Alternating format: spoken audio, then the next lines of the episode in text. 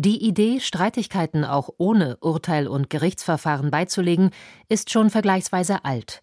So gibt es in vielen Ländern schon seit Jahrhunderten Friedensrichter, Schiedspersonen, Schlichterinnen und Schlichter oder auch Ombudsstellen.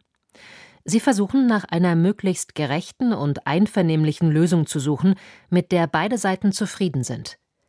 Gerade bei vergleichsweise kleinen Streitigkeiten sind Schlichtungsverfahren teilweise sogar zwingend vorgeschrieben beispielsweise im Streit zwischen zwei Nachbarn, bevor ein Gerichtsverfahren möglich ist.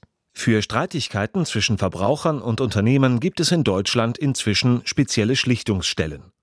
Gegründet wurden sie oft von Unternehmensverbänden für ihre jeweilige Branche. So gibt es Schlichtungs- und Ombudsstellen beispielsweise für Energieunternehmen, Versicherungen, Banken oder Verkehrsunternehmen, aber auch Schlichtungsstellen, die für Unternehmen aus allen Branchen offenstehen.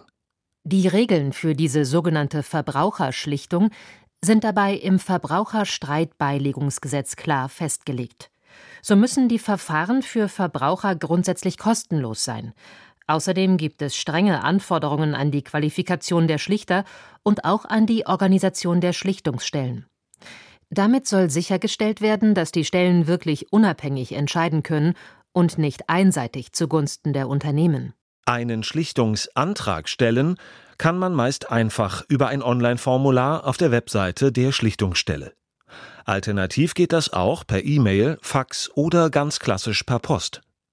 Das eigentliche Verfahren läuft dann meist komplett schriftlich ab. Es werden Stellungnahmen von beiden Seiten eingeholt und falls nötig auch noch fehlende Unterlagen und Dokumente angefordert.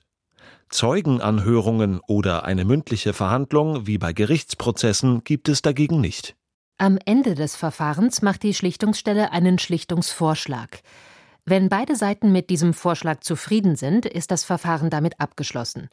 Sind sie nicht einverstanden, können Verbraucher aber im Zweifelsfall auch nach dem Schlichtungsversuch noch eine Klage beim zuständigen Gericht einreichen.